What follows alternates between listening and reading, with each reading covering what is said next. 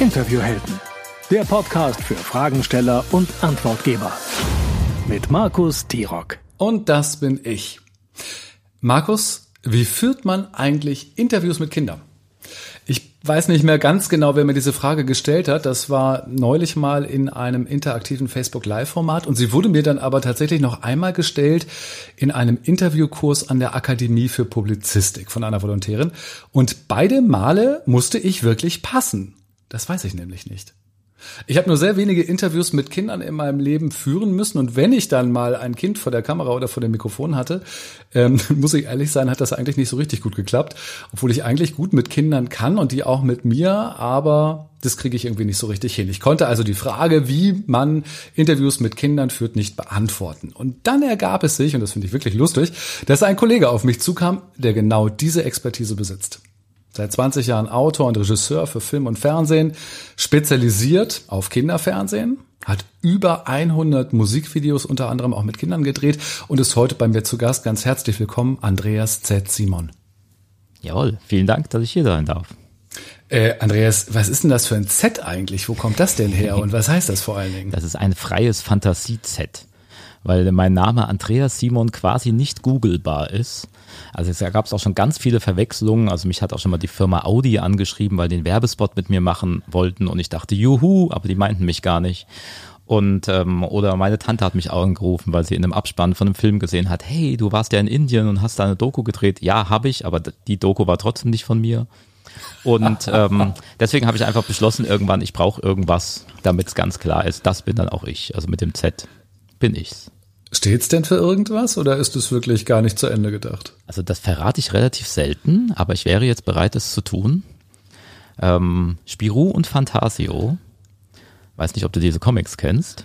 Ähm, äh, ne? nee. Franco-belgische Comickultur. Schon, ah, ein bisschen, ja, ja. schon ein bisschen älter, gibt es seit den ja. 40ern oder so. Mhm. Und da gibt es einen Bösewicht namens Zyklotrop. Und der Bösewicht, ähm, der den mag ich. Wunderbar. Wunderbar. Und der hat immer das Z so als Logo auch und so. Und ja, genau. Schätze dich gar nicht als Bösewicht, Bösewicht ein, aber vielleicht ändert sich das im Laufe des Gesprächs. Was sagen denn eigentlich Kinder, wenn die auf das Z aufmerksam werden? Fragen die auch nach oder ist denen das Schnuppe? Ich glaube, das ist denen Schnuppe. Also, Sofort also nee, die Frage gibt's nicht. Das ist eher so bei, bei Älteren, also bei Erwachsenen, die dann das auch irgendwie schreiben wollen und dann immer erstmal einen Punkt hinmachen. Dabei ist es ja ein Z ohne Punkt, weil ähm, ich ganz klar sagen will, das ist keine Abkürzung für irgendwas. Ja, ich heiße nicht Zacharias oder so, sondern das ist einfach nur ein Z. Ah, das ist ja schlau. Z auch noch ohne Punkt. Du meine Güte, das ist nah am Künstlername. Andreas, folgende Situation. Ich bin als Reporter mit einem Kameramann oder Kamerateam unterwegs, möchte ein Kind interviewen, äh, sieben, acht Jahre. Ich hocke mich hin, ne, schön auf Augenhöhe, bin guten Mutes. Das Kind ist nämlich ganz aufgeweckt und erzählt auch gerne. Dann stelle ich meine Frage und das Kind entweder verstummt ist oder es gibt nur noch ganz kurze Antworten, mit denen ich dann eigentlich gar nichts anfangen kann. Was habe ich denn falsch gemacht? Also, also grundsätzlich muss man ja sagen, also ich habe das auch nie gelernt. Ne? Ähm, ich weiß gar nicht, ob man das irgendwo lernen kann, ob es so Kurse dafür gibt oder so. Ich bin da ja so ein bisschen reingeschlittert. Ähm, ich habe allerdings die Erfahrung gemacht, einfach, dass Kinder in der Regel, ich würde sagen, mehr Medienkompetenz haben als die meisten Erwachsenen. Also die sind es gewohnt, sich selbst zu sehen und zu hören, ne? ständig Kontakt mit dem Handy, haben vielleicht sich selbst dann halt auch schon gefilmt, Selfies gemacht, ja, oder kleine Videos gedreht. Vielleicht haben sie sogar schon was geschnitten bei TikTok oder sonst was. Ähm, also die wissen, wie das läuft. Und deswegen ist eigentlich die Hauptmethode, was ich mache, ist, die Kinder mitzunehmen. Also ich begegne ihnen nicht nur auf Augenhöhe, insofern, dass ich mich irgendwie auf einen niedrigen Stuhl setze. Um, was doch aber schon mal eine ganz gute Idee ist, oder? Was ich aber auf jeden Fall auch tue, ja. Mhm. Oder dann halt irgendwie mich albern hinhocke oder sowas. ähm, sondern ich begegne ihnen vor allem auch so, indem ich ihnen das halt einfach alles erkläre. Was mache ich da und warum mache ich das so? Das Oder heißt, auch du gehst wirklich das. Ja. Du gehst wirklich so auf so eine, so eine gewisse Metaebene und, und erklärst ihnen, ähm, was das alles soll, was du später damit machen wirst mhm. und so? Genau. Also das ist vor allem auch ähm, jetzt in dem Dokumentarfilmbereich oder so, wo ich halt arbeite, ist es ja so, dass meine Fragen nicht vorkommen. Also ich als Reporter bin ja gar nicht im Bild. Mhm. Ähm, ich stehe ja nicht mehr Mikrofon neben dem Kind oder so. Ähm, sondern was ich brauche, sind eigentlich Statements von dem Kind, also Aussagen, wie das Kind spricht. So, und dann muss ich jetzt einfach erstmal so die Basissachen erklären. Du sitzt jetzt da, das wird nachher genau so reingeschnitten. Ich erkläre das dann. Währenddessen sehen wir noch die Aufnahme, die wir vorhin gedreht haben, wo du irgendwie die Straße langläufst. Und dann hören wir schon deine Stimme. Ähm, und dann erzählst du mir da und davon, so, mir und damit auch dem Zuschauer. Also ich erkläre das wirklich, äh, wie das funktioniert und warum ich das genau so jetzt brauche. Warum auch meine Frage nicht vorkommt, ist auch ein wichtiges Ding. Da muss man sich ja dran gewöhnen, weil man kann nicht einfach antworten, warum machst du das so? Weil, Darum ja, ähm, ja, weil damit kann ich nichts anfangen nachher. Es muss ja ein ganzer Satz sein. Und das erkläre ich. Das erzähle ich denen wirklich und auch, dass sie mich angucken sollen, nicht in die Kamera, dass sie sich nicht vom Tonmann irritieren lassen sollen, auch wenn der die ganze Zeit irgendwas verändert oder rumfummelt an seinen Kabeln oder so. Genau. Also liebe Zuhörerinnen und lieber Zuhörer, du merkst schon, hier reden zwei echte Fernsehmacher miteinander. Ähm, das heißt, wir haben das große Besteck rausgeholt. Es geht gar nicht jetzt so sehr um das kleine, schnelle Interview in einem Podcast, sondern im Moment reden wir noch darum, darüber, wie das bei einer, einer echten Fernsehproduktion gemacht wird. Aber da kann man ja auch Rückschlüsse aus Podcasten ziehen. Kommen wir auch gleich nochmal drauf, beziehungsweise werde ich Andreas auch bitten, ob er, ähm, vielleicht hat er auch schon Erfahrungen äh, mit Kindern im Podcast gemacht. Aber bleiben wir erst nochmal ähm, bei diesem Thema. Wie stellst du denn dann die Frage? Ich bin ja der große äh, Fragenspezialist und schraube an jeder Frage so lange rum, bis ich denke, dass sie jetzt belastbar ist, dass sie gut ist und dann gehe ich damit los.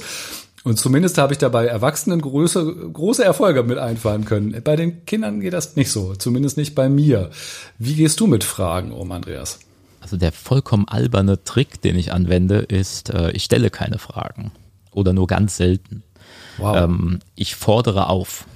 Also ich sage, erzähl mir doch mal von dem Erlebnis mit deiner Tante oder worum, äh, worum es auch immer gerade geht. Genau. Und dann fangen die Kinder an zu erzählen. Dann kommt eher was, als wenn ich jetzt halt einfach frage, irgendwie entweder zu ver- verklausuliert frage, ja, ähm, wie hast du dich denn damals gefühlt bei dem Erlebnis mit deiner Tante? Ja. Ja, das ist vielleicht schon so, ja, das ist schon so sehr kompliziert. Ja, weiß ich nicht, wie habe ich mich denn gefühlt? Kann ich dir auch manchmal nicht sagen, wie ich mich mal irgendwo. Also, ne, ich versuche die, die Sache erstmal einfach zu halten und fordere eher auf, als dass ich eine Frage stelle. Das ist insofern spannend, als dass es ja nicht nur einfach ist, sondern ja auch ein bisschen offener und allgemeiner. Ähm, wenn man fragt, wie hast du dich dabei gefühlt, als das und das passiert ist? Oder erzähl mir mal von der Situation, weil dann kann das Kind ja selber entscheiden, über was es alles redet. Damit hast du bessere Erfahrungen gemacht, als wenn du die Kinder sozusagen so in einen engen Korridor bringen möchtest, wo du so eine ganz spezielle Aussage haben möchtest? Also klar, wenn, wenn einem dann was fehlt, muss man natürlich nochmal nachhaken. Ja, das kann auch sein. Das ist unterschiedlich. Jedes Kind ist natürlich ganz anders. Es gibt welche, die können das, ähm, die plappern dann los und können dich auch sofort mitnehmen, quasi in ihre Gedankenwelt. Und das ist ja das, was man eigentlich erreichen will, wahrscheinlich. Aber man muss ansonsten nachfragen. Also dann äh, würde ich aber auch wieder es nicht als Frage formulieren. Dann würde ich halt sagen, erzähl mir nochmal ganz genau in dem Moment, als du durch diese Tür gegangen bist, ja, wie war das da für dich? So, also ne, auch da nochmal eher eine, eine Aufforderung. So ein Interview ist ja, wenn man das anschließend hört, hört es sich ja relativ natürlich und normal an. Aber in der Situation, wo man ein Interview aufnimmt, ob das jetzt nur Audio oder eben auch mit Kamera ist, ist es ja etwas ganz Künstliches. Das ist ja eine merkwürdige Situation. Vielleicht hat man sich vorher eigentlich schon über die ganzen Sachen unterhalten und fragt sie dann noch einmal ab oder wie auch immer. Ähm, wie gehen denn die Kinder mit dieser unnatürlichen Situation um? Also, wenn es um Interview geht, mache ich das tatsächlich so, dass ich keine Vorgespräche führe. Um einfach dem Kind nicht das schon vorab, dass er, dass das Kind nicht das Gefühl haben muss, das habe ich doch eben gerade schon mal erzählt. Also das ist mir selbst schon mal passiert, ja. Ähm, das erste Mal, wo ich ein Interview geben musste, ich glaube, da war ich jetzt kein Kind mehr, aber ich glaube so 16 oder so, ähm, habe einen kleinen Preis gewonnen ähm, für einen Trickfilm, tatsächlich einen Knettrickfilm, den ich gemacht habe. Und dann kam RTL Hessen, war das, glaube ich. Und der äh, Reporter unterhält sich halt mit mir irgendwie zehn Minuten lang, stellt mir alle möglichen Fragen, warum habe ich diesen Film gemacht, worum geht's da und was war das Schwierige daran. So, und dann richtet sich die Kamera ein und dann stellt er mir genau die gleichen Fragen nochmal. Ja. Ähm, bei einem Erwachsenen ist das vielleicht gar nicht so schlimm, dann hat man, läuft man nur Gefahr, dass man die ganze Zeit Antworten hört, wie, wie ich eben schon gesagt habe, ja, und dieses und jenes. Ähm, aber bei einem Kind, das kann man natürlich komplett aus dem Konzept bringen dadurch. Ähm, deswegen unterhalte ich mich über alles Mögliche. Also so die Standard-Tonmann-Frage ist ja auch immer, ähm, was hast du heute Morgen gefrühstückt? So, um zu gucken, ob der Ton gut klingt, damit man mal eine Antwort kriegt, damit man mal eine Sprachprobe bekommt. Das ist und der Soundcheck, ich das ist der Soundcheck sozusagen, genau. also damit die Leute nicht ein, zwei, drei sagen. Das ist nämlich die typische mhm. Antwort, wenn man sagt, äh, wir wollen mal den Sound irgendwie checken, dann äh, sagen die Leute mal eins, zwei, drei und dann glauben sie, dass das schon äh, ausreichen würde. Das tut's nicht, deswegen stellt man dann immer die Frage nach dem Frühstück. Genau. Äh, okay, das heißt, du versuchst die Kinder gar nicht in so eine in so eine künstliche Situation äh, zu bringen, sondern versuchst sie wirklich ins Gespräch zu locken und die Kamera und der Ton, das läuft quasi in Anführungsstrichen nebenbei, ja? Genau. Also ähm, ich erzähle ja vorher, wa warum wir das machen, also dass dem mhm. Kind halt klar ist, was wir gerade hier tun. Ähm, Versucht dabei auch so ein bisschen die Angst zu nehmen. Also einfach so ein bisschen das Gefühl zu geben, das ist auch okay, wenn ich jetzt einen Fehler mache. Ja. Ähm, einfach da den Druck rauszunehmen, weil wir sind ja nicht live. Ähm, also das sind so verschiedenste Dinge, die ich da mache. Also erstmal bestehe ich drauf, dass ich geduzt werde. Ähm, das passiert halt ganz oft und ich mag das tatsächlich auch nicht, weil ich dann immer das Gefühl habe, mein Gott, bin ich alt. Ja. Ähm, naja, aus Kindersicht ist man natürlich schon ja, das, ein großer. Das ist, das ist, mir aber egal. Ich möchte gerne, ich möchte auch auf Augenhöhe behandelt werden. Ja, ah, nicht nur die Kinder. Ähm, und ich mache dann aber auch, mal Witze. Also ich mache dann halt auch Witze darüber, dass der Kameramann gerade so lange braucht, bis er sein Bild eingerichtet hat. Ähm, die Kinder finden ja auch gerade diesen technischen Aspekt oft spannend. Also Manchmal ja. gehen wir dann auch mal hin und gucken uns an, wie sieht denn das Bild aus. Ähm, oder das Kind kann mal den Kopfhörer aufsetzen ähm, und hören, wie das klingt. Das ist ja auch irgendwie alles ganz spannend. Also ich habe mal eine Doku in Afghanistan zum Beispiel gefilmt mit Kindern, die sich jetzt noch nicht von ihrem Handy kannten, weil, kannten, weil die gar keins hatten. Ähm, und da war große Begeisterung, sich selbst mal zu hören und so. Oh also oh ja. da war gro großer Andrang.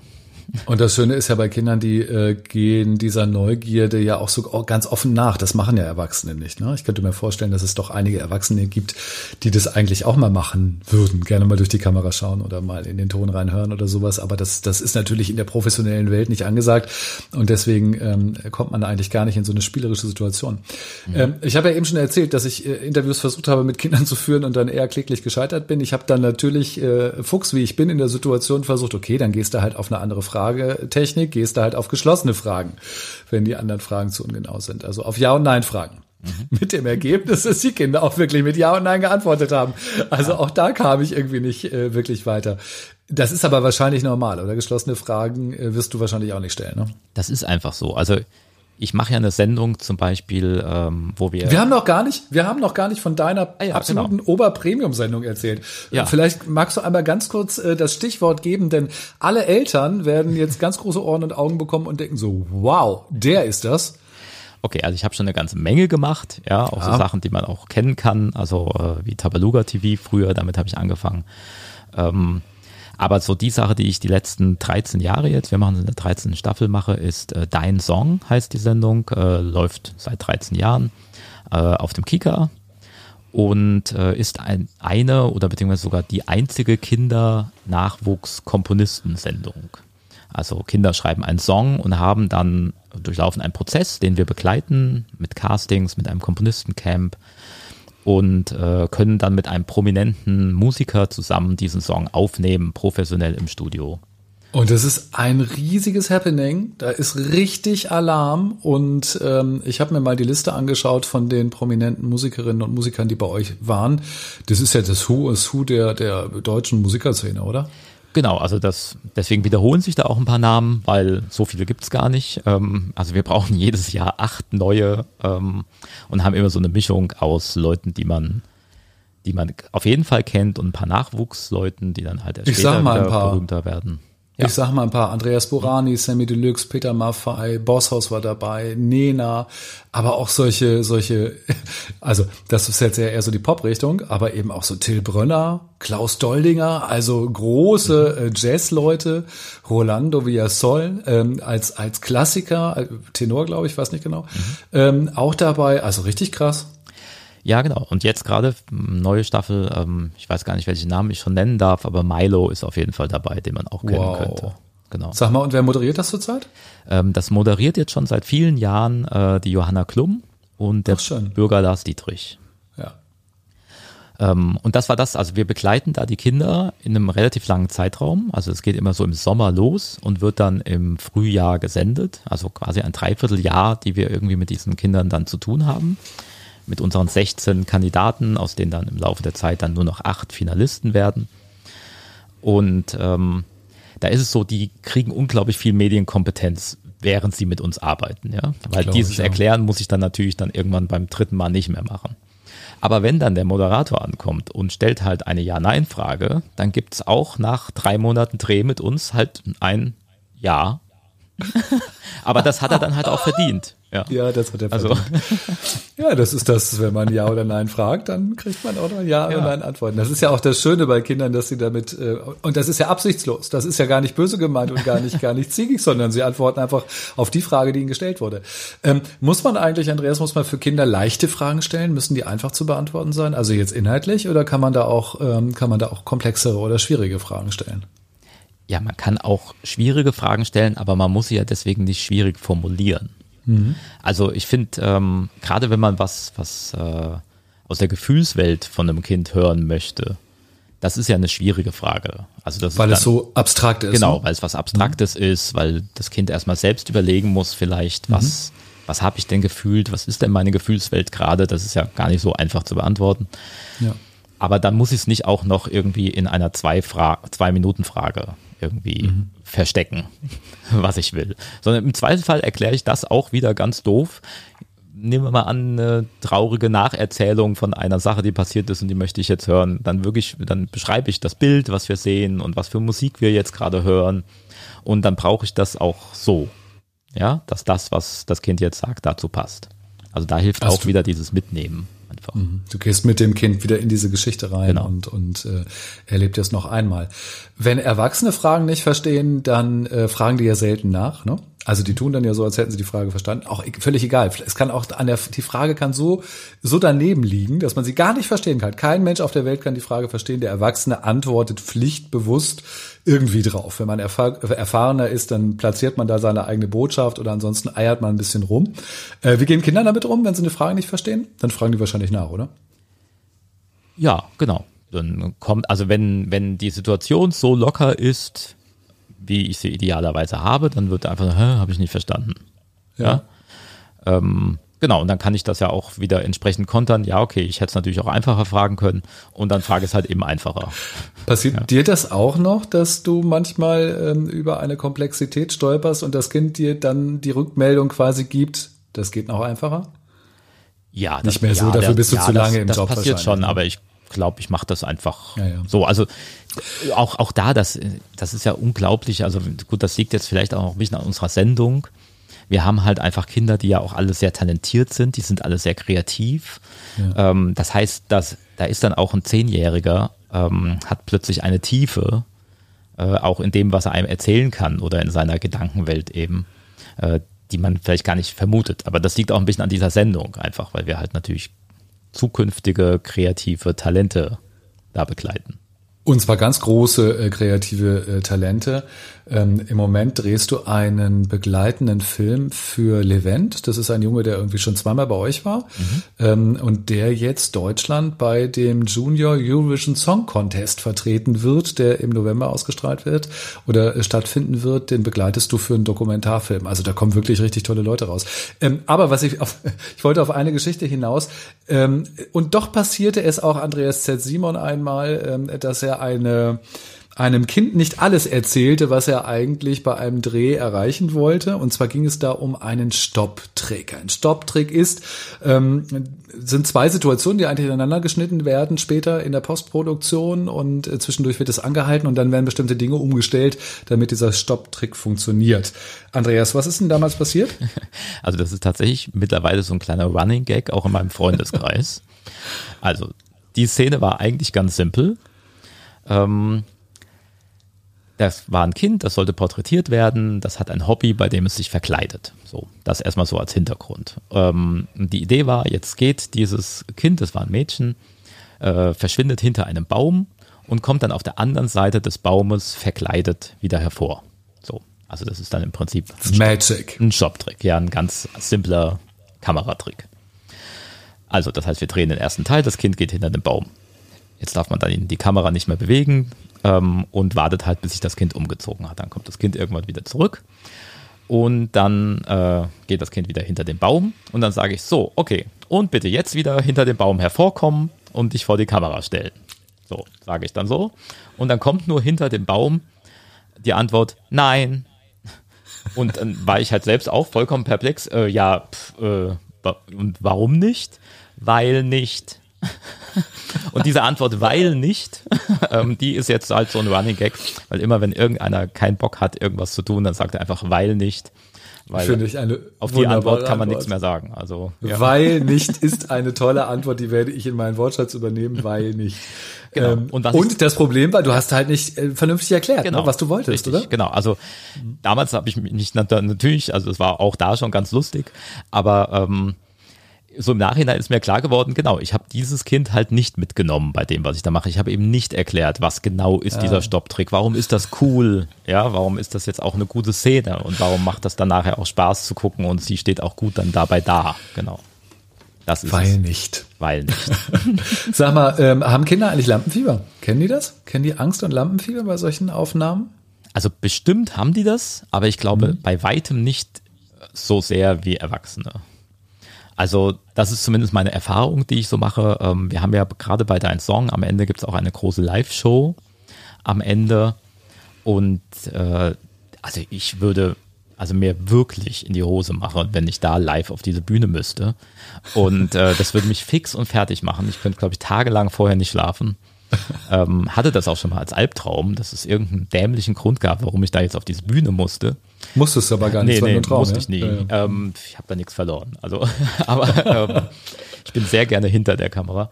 Aber, aber die Kinder, die machen das so gut. Also die sind ja zwischen 8 und 18 Jahre alt.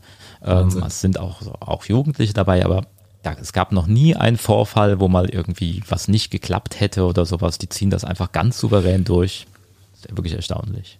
Ich habe ja viel mit Erwachsenen zusammengearbeitet, die in irgendeiner Art und Weise eben auch, ob das in der Unterhaltungsshow oder eben auch für andere Interviews vor die Kamera auf Bühnen müssten oder sowas. Und äh, da sind mir schon einige Flöten gegangen, die ich dann suchen gehen musste, weil sie sich dann überlegt haben, ich gehe da doch nicht drauf. Also Erwachsene sind auch wirklich viel, viel schwieriger, finde ich, im Umgang, gerade mit solchen Interviews. Also da hatte ich schon ganz schreckliche Sachen. Also das fängt an bei dem Klassiker, dass sie halt ähm, einfach versuchen wollen, irgendwie gut auszusehen und total Angst haben, was falsch zu machen ähm, und viel zu viel sich selbst hinterfragen oder mhm. mir viel zu viel Unsicherheit spiegeln. Mehr noch als jedes Kind das überhaupt tun könnte, weil die sich im Zweifelsfall vielleicht gar nicht so viel Gedanken machen. Und das mhm. ist auch gut so.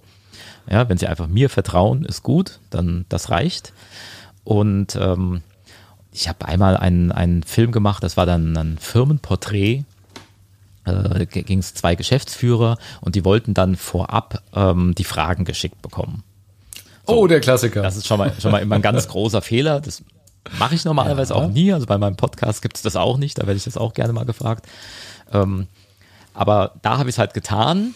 So, also das sind die Fragen so ungefähr. Ich werde natürlich noch ein paar mehr stellen, aber das sind so die Sachen, die ich mir aufgeschrieben habe. Ich vermute mal, du wirst es bereut haben. Und ich habe es sehr bereut, ähm, weil ähm, mit verbunden war damit war auch noch die Frage, wie lange soll denn so eine Antwort sein? Aha. Und ich habe diese Frage auch vollkommen naiv beantwortet und habe irgendwie, ja, wir wollen, das soll natürlich nicht zu lange werden, also so irgendwie so 20 Sekunden so eine Antwort, vielleicht auch mal 30. Das passt dann schon. So, einfach um diese Frage zu beantworten. Und ich habe nicht damit gerechnet, dass die quasi wirklich, da war der eine Geschäftsführer vor meiner Kamera, hat auswendig gelernte Antworten ähm, mir runter erzählt und der zweite Geschäftsführer steht neben meiner Kamera mit einer Stoppuhr. Nein, und sagt dann seinem Kollegen, na, ne, das war, da warst du drei Sekunden drüber und guckt dann so zu mir, also ist das auch noch okay? Und dann musste ich denen halt wirklich erklären, nee, so geht's nicht. Wir müssen das, wir müssen vom Skript abweichen. Vor allen Dingen hört es sich ja so schrecklich an, wenn Leute so vorbereitet schlecht aufsagen. Ja. Das ist, das, da kann man ja nichts mitmachen. Genau. Ähm, das merkt ja jeder, dass das ähm, nicht funktioniert. Und das passiert ja halt bei Kindern so nicht. Also, ja, das glaube ich. Es ist nicht so, dass es immer funktioniert mit Kindern, ne? muss man auch sagen. Es gibt natürlich schon so ein paar Momente, ja, also es gibt auch, ich kann ja auch ein paar Sachen erzählen, wo es mal nicht geklappt hat, zum Beispiel. Naja, ja. aber das ist ja mit Erwachsenen genauso. Also das, das, ähm, aber ich glaube schon, ich glaube schon, dass da hilfreiche Tipps drin waren, die du jetzt ähm, erzählt mhm. hast, die ich jetzt künftig, wenn ich das nächste Mal ein Interview mit einem Kind machen werde, ähm, auch mal berücksichtigen werde. Wollen wir mal zusammenfassen? Mhm. Ich möchte nämlich noch über ein anderes Thema mit dir sprechen, aber lass uns einmal vielleicht noch deine drei ähm, Tipps, wie kann ich Interviews mit Kindern machen, äh, zusammenfassen. Was, was, was sind die Tipps von dir? Also erstens würde ich sagen, die Kinder ernst nehmen und ihnen eben erklären, ne, warum du das machst und was du da machst. So. Das ist das Erste. Ähm, dann würde ich sagen, äh, ihnen die Angst nehmen, einfach durch eigenes, entspanntes Verhalten. Mhm. Also wenn ich selbst Angst habe, dann transportiere ich das natürlich. Also dann entsteht einfach eine Druckatmosphäre und dann geht da auch irgendwie nichts mehr. Und eben kein zu intensives Vorgespräch führen. Ach, und ein viertes, sorry, ähm, Eltern aus dem Sichtfeld schieben. Ah, Eltern müssen weg? Also wenn es irgendwie geht, die können gerne mal zwischendrin einen Kaffee trinken gehen oder sowas. Oder irgendwie vom, vom, vom Nachbarzimmer aus gucken oder so. Aber ich weiß, dass, aber wenn dass alle Lehrer jetzt sagen würden, ja, er hat recht, er hat recht, Eltern müssen weg. Ja, also weil ähm, ne, das ist, also es gibt natürlich Eltern, die dann ja auch wirklich dazwischen funken, die, die ja. plötzlich bauen die einen Druck auf, den ich versuche ja. abzubauen. Ja. Ähm, das sind dann die kleinen Medienmanager. Genau, ja, ist nie gut. Andreas, vielen Dank für die Tipps. Ich möchte jetzt aber tatsächlich noch auf ein anderes Thema äh, mit dir zu sprechen kommen, obwohl wir, unfassbar wie die Zeit im Gespräch immer dahin läuft. Ähm, und zwar Wann hast du deinen ersten Podcast rausgebracht? Ja, ich habe sehr früh angefangen. Also tatsächlich habe ich meine allererste Folge schon 2006 rausgebracht. Wahnsinn. Ähm, und dann 2007 ging es erst so richtig los dann. Aber Andreas, der wusste 2006 und 2007 wusste doch keiner, was ein Podcast ist, oder? Also es gab zumindest keine Stellen, wo du dir jetzt so, wie ich das jetzt mache mit meinem Podcast-Hoster, dir das so schön leicht gemacht worden ist. Ich weiß, ich musste meinen ASS-Feed äh, ja. mir, mir, selbst schreiben. Also ich habe dann das mir gegoogelt quasi, also wie geht das ja. und habe mir den selbst runtergeschrieben und dann auch das bei mir selbst auf dem Server gehostet und so. Also das totale Nerd-Thema gab es denn da überhaupt schon Hörende? Also hat, hat schon irgendjemand einem Podcast zugehört? Doch, doch, es gab da schon einige damals. Also das, ja. das schon. Also so, ähm, damals war Schlaflos in München oder sowas zum Beispiel war damals ein sehr erfolgreicher Podcast von der Annik Rubens. Ist das? Ja, genau. Genau. Ähm, und den gab es damals auch schon. Also ich war, war nicht der Einzige. Also es gab, gab das bei iTunes und aber es war natürlich, also ich, ich kann jetzt sagen, ich war mal in dem Podcast-Charts in Deutschland, ähm, weil es halt einfach, ne, wenn es nur 200 Podcasts gibt, so dann in die Top 100 zu kommen, ist dann halt nicht mehr ganz so schwierig. aber, aber was für eine krasse Geschichte 2007, das ist einfach mal 13 Jahre her und danach ähm, äh, Du bist, glaube ich, damals auch schon mit, mit Alex Wunschel in Verbindung gebracht. Mhm. Also der hat genau, dich irgendwie. Also, also mit dem, genau, der hat sich über mich lustig Podpimp. Der, mit dem Podpimp, der hat sich über mich lustig gemacht. Ähm, oh. nein, also im, im Guten, glaube ich. Ähm, ah. Nein, ich hatte damals eine, äh, eine Folge gemacht, in der ich äh, zum Blutspenden gegangen bin. Ja. Und hatte mein Mikrofon quasi dabei und habe diesen ganzen Prozess des Blutspendens mit dem Mikrofon begleitet, die Leute interviewt. Ähm, der Arzt fürs Vorgespräch und dann später die Schwestern, die mir das Blut abgenommen haben. Und am Ende dieser Folge bin ich tatsächlich äh, in Ohnmacht gefallen. Glaube ich sofort. Und würde ich auch. Ich würde schon nach dem ersten äh, 10 Milliliter Blut, zack, dann liege ich schon. Das war gar nicht mein erstes Mal Blutspenden, aber ich war halt irgendwie so, ich war, ich war halt die ganze Zeit am Babbeln und sowas und ja. das war irgendwie ganz lustig. Da war noch ein Freund mit dabei und wir haben uns halt die ganze Zeit so ein bisschen angestellt auch. Also es ist einfach sehr lustig zu hören. Und irgendwie war ich zu nervös oder keine Ahnung. Mein Blutdruck, mein Blutzucker war nicht gut, was weiß ich. Und da hat Onkel Alex dich ein bisschen durch den Pott Pimp Kakao genau. gezogen. Der ja auch immer viel was mit Kindern hat. Seine mhm, Nichte stimmt, ist das, genau. glaube ich. Die, so auch, äh, auch, als, als Running Gag, als Sprecherin genau. praktisch ja, ja, äh, total eingebaut cool. gehabt. Und ich ja. habe neulich eine Folge gehört, da ist rausgekommen, dass die Nichte mittlerweile, glaube ich, schon 18 oder mhm. 20 ist oder sowas. Und dann haben die nochmal ein Interview gemacht und haben ähm, auch nochmal so alte Aufnahmen angehört. Also schön, Total schön groß an den Podpimp. Äh, genau, die ja. Folge habe ich tatsächlich auch gehört. Hast du? Ja, genau. Klasse. Ähm, ähm, aber du hast aufgehört dann irgendwann zu podcasten. Ich glaube 2010. Ja, also ich war damals, muss man auch sagen, also das der Neurotainment Podcast heißt das Ding. So habe ich das damals genannt und das war komplett konzeptlos. Ich habe das einfach nur aus Spaß an der Freude gemacht. So einfach so die Idee, ich spreche jetzt was in meinem Mikrofon, ich kann das jetzt raussenden und. Was ein Laber-Podcast? Also nee, es war jede Folge anders. Also es gab auch ah. da mal ein Interview und dann habe ich nur mal was erzählt. Ähm, oder ich habe eben mein Mikrofon mitgenommen und das quasi schon fast wie so eine Art Dokumentationshörspiel irgendwie sowas gemacht. Ähm, also jedes Mal was anderes, gab auch Musik, ich habe auch selbst gesungen, gerappt, keine Ahnung, also je, jede Menge Mist. Ähm, aber es gab keinen, keinen direkten roten Faden. Also ich nannte das damals so Unterhaltung fürs Unterbewusstsein. Und ich habe jedem, mit dem ich mich unterhalten habe, am Ende immer die Frage gestellt, was denn der Sinn des Lebens ist. So, das waren so, das war auch schon so der ganze rote Faden. Aber schon ein bisschen ambitioniert. Vor allen Dingen äh, Unterhaltung fürs Unterbewusstsein finde ich ja richtig geil. Das ist ja quasi der, der Freifahrtschein für jegliche Art ja, von, von Unterhaltung. Wenn man es nicht intellektuell erklären kann, kann man sagen, es ist Unterhaltung fürs Unterbewusstsein. Das ist Korrekt. echtes Neurotraining. Ja. Wunderbar. Und, und aufgehört. Den gibt's jetzt wieder, ne? Ja, genau. Aufgehört habe ich damals, weil es halt einfach wirklich viel Arbeit war. Ja. Und dann irgendwann, dann habe ich es nochmal 2010 versucht, einen Videopodcast draus zu machen. Ähm, ja, das hat nicht so funktioniert, das konnte sich nicht so übersetzen. Mhm. Ähm, also ich glaube, die Audiofolgen waren deutlich besser. Und jetzt hatte ich gerade wieder Lust. Jetzt habe ich Anfang des Jahres ähm, wieder angefangen. Vor dem Lockdown? Vor dem Lockdown, da wusste ich das noch okay. nicht. Ähm, und das ist ja eine schöne Beschäftigung während des Lockdowns irgendwie ja, auch zu Podcasten. Ja, also es gibt ja ganz viele neue Podcasts jetzt dadurch. Ja. Also ja. Ähm, das war mir aber noch nicht bewusst, dass ich da auf einer neuen Welle äh, fliegen würde. Genau, und jetzt, diesmal gibt es auch ein Konzept. Also es heißt immer noch Neurotainment Podcast. Ähm, es geht immer noch so ein bisschen um den Sinn des Lebens ähm, und es ist auch immer okay. noch ein bisschen verrückt, dass jede Folge ein bisschen anders ist. Also es ist kein Laber-Podcast, es ist kein Interview-Podcast, es ist alles mal so ein bisschen.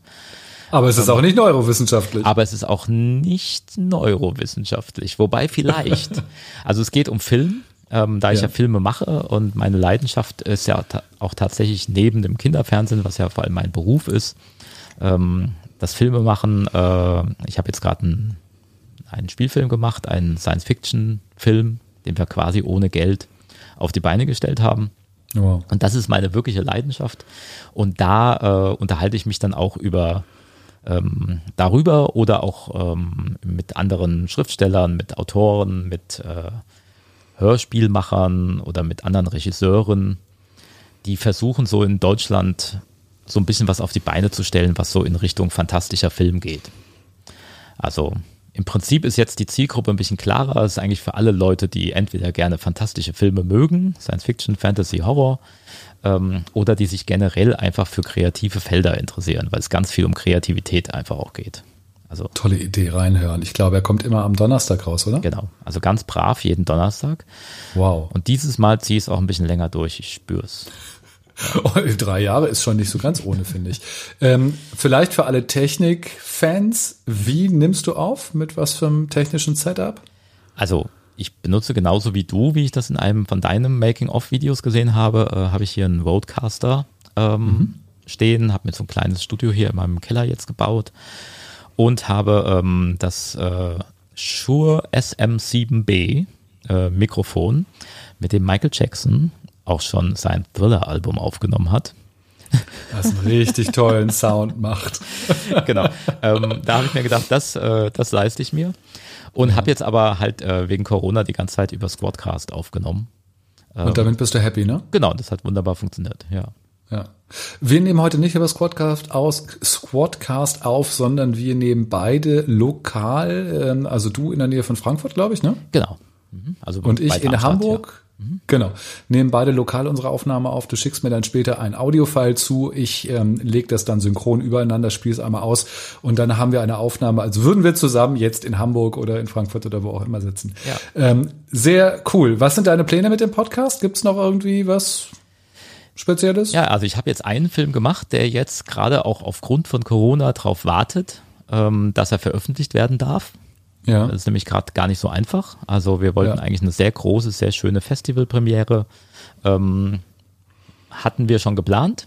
Ähm, Die war quasi schon fix und dann, dann kam Corona und wir haben jetzt gesagt, nee, wir warten da jetzt drauf, wir machen jetzt keine Online-Premiere oder irgendwie sowas, wir warten bis Corona vorbei ist, sofern das eines Tages der Fall sein wird ähm, und die Kinos wieder öffnen und die Festivals wieder stattfinden dürfen und dann wird es im nächsten Jahr eine Premiere geben. Das werde ich natürlich auch so ein bisschen im Rahmen von meinem Podcast immer wieder begleiten. Schön. Und äh, dann gibt es auch schon den zweiten und sogar schon den dritten Film. Also da sind ganz viele Sachen in Planung. Du bist ein Kreativer und vor allen Dingen bist du ein sehr toller und dankbarer Interviewgast. Andreas Z ohne Punkt Simon. Ich danke dir ganz herzlich, dass du bei mir warst und damit sage ich auch für alle Zuhörerinnen und Zuhörer Tschüss und vor allen Dingen bis zum nächsten Mal. Ja, danke. Gute Fragen, So, und jetzt war ich so schnell, Andreas, jetzt habe ich eben schon aufgemacht, obwohl du noch was, also ich habe dir quasi Ja. ins Wort den Closer reingedrückt. Ja, ich wollte mich eigentlich noch noch was mal für deinen Podcast bedanken. Der hat nämlich tatsächlich auch einen Effekt bei mir gehabt. Ähm, ich habe ja gesagt, mich gibt es schon als Podcaster seit 2007, 2008. Ähm, da habe ich ja auch schon Interviews geführt, unter anderem auch mit ganz guten Gästen. Also da hatte ich Wolfgang Holbein ähm, oder Daniel Hartwig, ähm, also auch Leute, die man durchaus kennt, äh, vor meinem Mikrofon. Und ich veröffentliche diese Folgen jetzt auch wieder neu im Rahmen meiner, meines neuen Podcast-Feeds. Aber jetzt kenne ich ja Interviewhelden. So, ja, ich habe deinen Podcast tatsächlich lückenlos gehört und musste mich da ja auch ab und zu mal selbst ertappen. Ja, wenn du sagst, so nicht. Unter anderem merkt man das zum Beispiel an der Einstiegsfrage. ähm, also ich habe tatsächlich manchmal so Sachen gemacht, wo ich einfach gesagt habe, ja, dann stell dich doch jetzt mal bitte vor. oh, ich habe körperliche Schmerzen, Naja, wenn ich da war das ich ja höre noch nicht und so das von lange einem Profikollegen. ja 2006, 2007, so, ja. ähm, genau. Und, Ach so, ja, dann ist das in da Ordnung. habe ich das Ja, klar, tatsächlich ähm, ein paar Mal gemacht. Das sind wirklich Sachen, also die würde ich jetzt heute einfach so nicht mehr machen. Manchmal entwickelt sich dann trotzdem ein ganz gutes Gespräch. Das heißt ja nicht, dass es dann ähm, wirklich komplett in die Hose gegangen Ja, ja. ist am Ende, aber ähm, ich merke es schon und habe mich wirklich richtig ertappt gefühlt ein paar Mal. Und äh, ich glaube, dass jetzt die neueren Podcast-Interviews, die ich jetzt gerade führe, deutlich besser sind. Also ich habe zumindest immer schon eine viel bessere Ei- Einstiegsfrage auf Lager, als stell dich doch mal bitte vor. Ey, wenn ich das mit den Interviewhelden erreicht habe, dann ist das richtig gut, da freue ich mich sehr drüber. Und ja, was ich aber auch lustig finde, dass wir sozusagen in dieser Folge dann beide voneinander gelernt haben. Ich habe ein bisschen was gelernt, wie ich mit Kindern Fragen stellen kann oder muss, um gute Antworten zu bekommen. Und du hast vorher Ja, bei den Interviewhelden schon was mitbekommen. Was will man mehr? Finde ich super. Ich hoffe, dass es dieses Nachwort die Welt auch zu hören Gut. bekommt und die Leute nicht vorher ausschalten. Jawohl, Dankeschön, danke. Andreas Z. ohne Punkt Simon. gute Fragen, gute Antworten. Interviewhelden.